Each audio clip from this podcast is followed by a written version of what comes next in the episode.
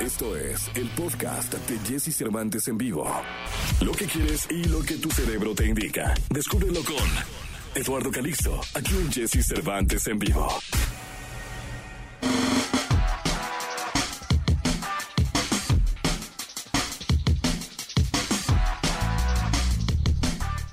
8 de la mañana, 41 minutos. 8 de la mañana con 41 minutos. Tenemos a mi querido amigo el doctor Eduardo Calixto, que está con nosotros. Y a mí me da mucho gusto saludarlo al querido doctor Calixto. Eh, estamos teniendo un problema con el Zoom. Y vamos a meternos por otro lado para poder tener al doctor Calixto. Este, ahí viene ya el doctor Calixto. Digo, viene ya porque viene en el Zoom, en otro Zoom. Ahí está ya. Mi querido doctor, ¿cómo estás? Buenos días. Muy buenos días, querido Jesse. Excelente inicio de semana. Igualmente, doctor, qué, qué gusto tener la oportunidad de, de platicar contigo. Eh, ¿De qué va el tema de hoy, mi querido doctor? Mi querido Jesse, ¿has tenido en algún momento tú o tus amigos, tus familiares, una situación complicada de romper una relación, de terminar un trabajo y pensar que esto no se va a funcionar? ¿Cómo cerrar un ciclo importante en la vida? Híjole, a eh, yo creo que no hay una sola persona que no hubiera tenido eh, esta situación en su vida, sea del lado laboral, sentimental, no sé, profesional, por un negocio, o, o que yo creo que todos hemos pasado esta especie de duelo, ¿será? Exactamente. Exactamente. Y, y además, querido Jesse, no es lo mismo cuando tú lo ves venir y lo estás preparando y ya tienes experiencia a cuando llega intempestivamente y arrasa y pone en caos tu vida. Y es precisamente de este último evento porque es más categórico, más catastrófico, pero enseña más y genera un cambio neuroquímico cerebral muy, muy importante. Entonces, en, de acuerdo al campo de las neurociencias, en una publicación dada por la revista Journal Neuroscience, que es una de las revistas de mayor impacto en el campo de las neurociencias, en esta parte relacionada con la psicología, indica claramente que cuando nosotros tenemos una abrupta manera de romper, ya sea un negocio, una relación, son cuatro puntos que ayudan mucho al cerebro a recuperarse más rápidamente. El primero es entender la trascendencia del tiempo, pero también no apurar a una recuperación. ¿Qué significa esto? Todos independientemente de lo que estemos eh, cursando, y esta es la subjetividad, hay que recordar que el 75% de lo que nos pasa todos los días hay una evaluación netamente eh, eh, evaluada por, por, la experiencia de cada uno, manifestada también por la conducta de cada uno, indica claramente que si bien los cánones dicen que entre 30 a 45 días después de un evento ya deberías empezar a sentir mejor, el mensaje de las neurociencias es tómate el tiempo necesario. Así puede ser tres o cuatro meses dándote una explicación de esta situación. El proceso tiene que ir disminuyendo. Así que no hay que saltar a otra condición, no hay que movernos hacia otro punto, simplemente es entender que estamos en una condición de, las cual, de la cual nos está doliendo y el proceso netamente depende del, de la condición de apego que se tenga. Oiga, doctor. Entre más suscritos, sí. ¿Y, y, y ese asunto de un clavo saca otro clavo? Exactamente, a ese punto voy. El, hecho fundamental es que cada uno de nosotros, cada circunstancia en la vida, genera una liberación de dopamina distinta. Por eso un clavo no saca otro clavo. Podemos trascender y poder aprender de una nueva condición, pero no en la misma magnitud. Y aquí es uno de los grandes errores que cometemos, porque a veces metemos a terceros a discordia que no tienen la culpa y, y, y ese proceso va a terminar mal. Tarde o temprano, un clavo saca otro clavo, termina muy mal porque no, no nos libera la misma cantidad de dopamina en el cerebro y por lo tanto no generamos esa condición nueva. Entonces, este primer punto es tomar el tiempo necesario. Cada uno de nosotros lo tiene que determinar. El segundo punto, mi querido Jesse, es una frase que nos enseñaron en psicología, pero que es un hecho que fundamenta mucho de los, de los eventos con lógica. No, no preguntar por qué, sino para qué en la magnitud de las condiciones, hay muchas cosas que no tienen sentido en la vida.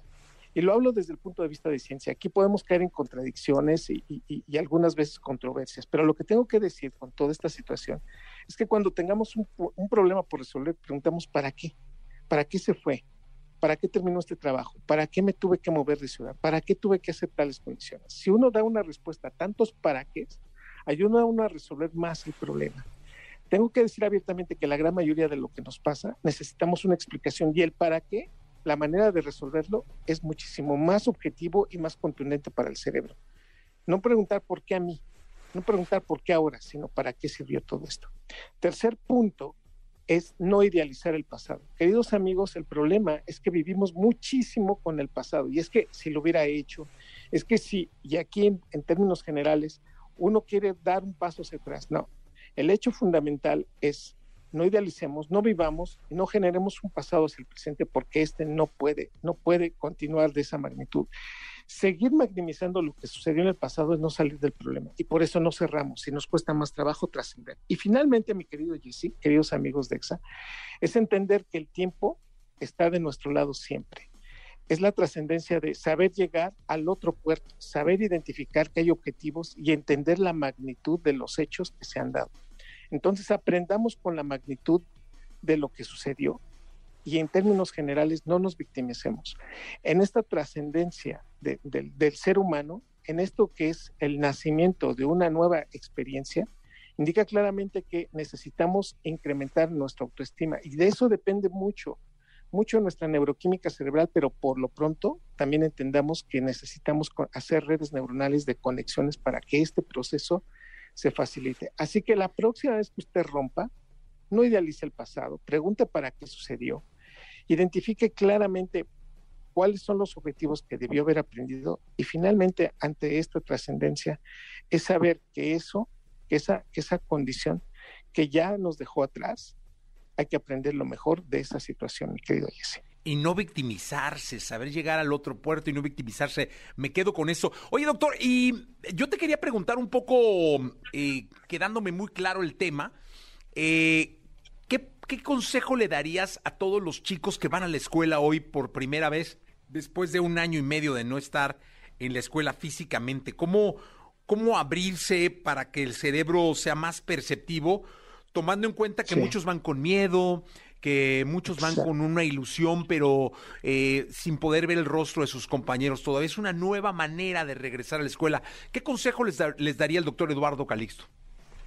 Yo, yo les diría tres, tres puntos esenciales. El primero es disfruten el momento, disfruten la travesía, que bajo con las y, y, dadas las condiciones en las que estamos, no forzar a romper los lineamientos. Primer punto, disfruten. Dos, no rompan lineamientos. Esto indica claramente que se puede convivir y se puede estar con compañeros en ese entendido de que la amistad es para siempre y no necesitamos quitarnos el cubrebocas para demostrar que en el rostro hay una sonrisa. Recuerden que el cerebro puede leer la lectura de los ojos de una manera muy importante y que aunque aún con cubrebocas podemos estar identificando a las personas. Así que primer punto, disfruten, traten de disfrutarlo.